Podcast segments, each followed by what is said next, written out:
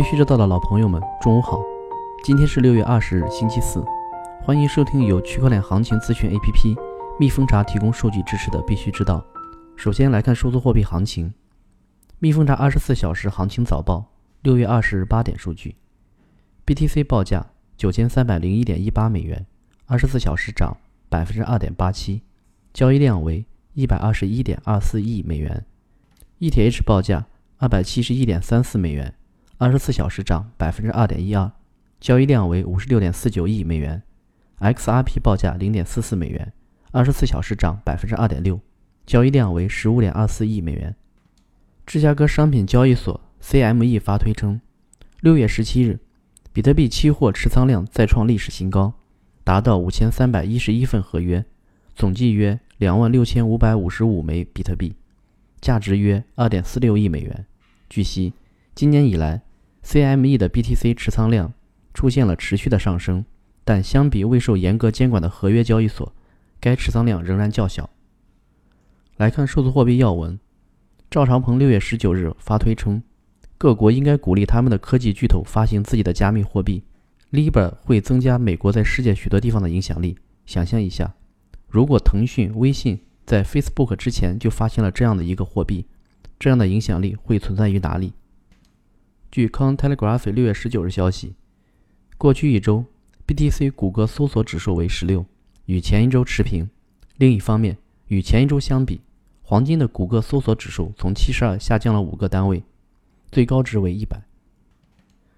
据 Cointelegraph 消息，六月十九日，四大会计事务所普华永道在一份新闻稿中宣布，推出一款加密货币审计软件解决方案。根据发布的版本。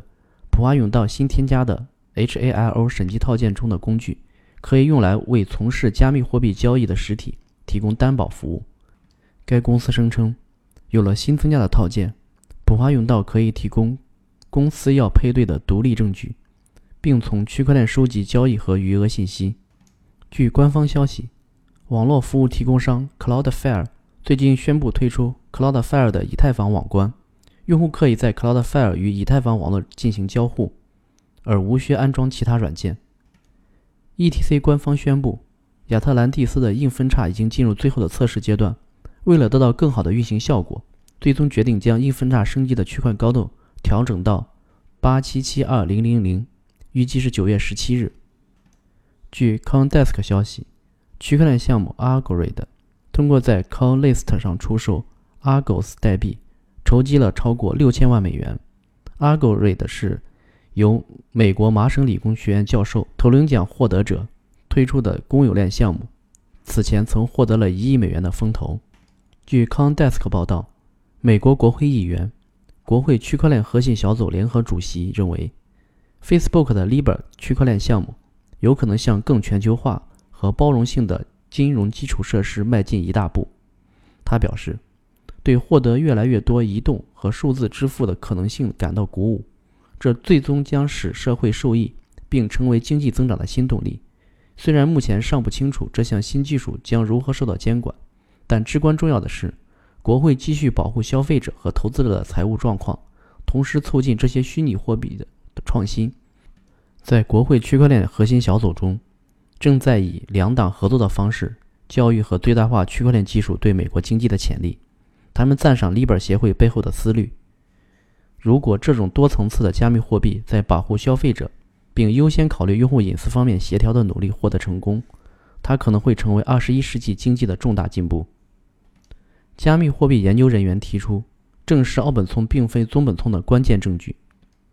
区块链产业方面，据 Con Telegraph 报道，根据 LinkedIn 2019年亚太地区未来技能报告。区块链是亚太地区十大最重要的员工技能之一。据 ET News 消息，韩国一金融技术公司准备推出基于区块链支付工资平台，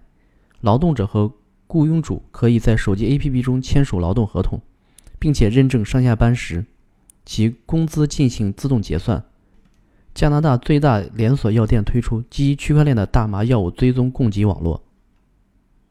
韩国统计厅委托企业进行基于区块链的统计基础研究。金融科技公司 Token 获得法国巴黎银行等注资一千六百五十万美元。信息发展拟公开发行不超过1.85亿元可转债，拟用于区块链创新研究中心等项目。实施媒体公司 YONOW 向美 SEC 提交申请，拟发行1.87枚 Propers Token。据 c o n t e g r a p h 消息，根据当地一位高级财务官员的说法，俄罗斯议会国家斗马将在未来两周内通过该国主要的加密法案——数字金融资产 （DFA）。易拓高级市场分析师预测，俄罗斯中央银行将在两年内持有 BTC 储备。据 Cointelegraph 报道，巴西联邦税务局 RFB 已发布新规，要求加密货币交易所向监管机构报告有关用户交易的信息，以便识别税务欺诈。前 FATF 总裁称，业内担忧新规的过度监管可能适得其反。菲律宾政府技术部门与美国区块链公司签订协议，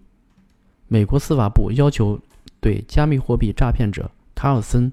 进行引渡审判。安全方面，黑客利用火狐漏洞攻击 Coinbase 用户。据 TNW 六月十九日消息，火狐警告黑客，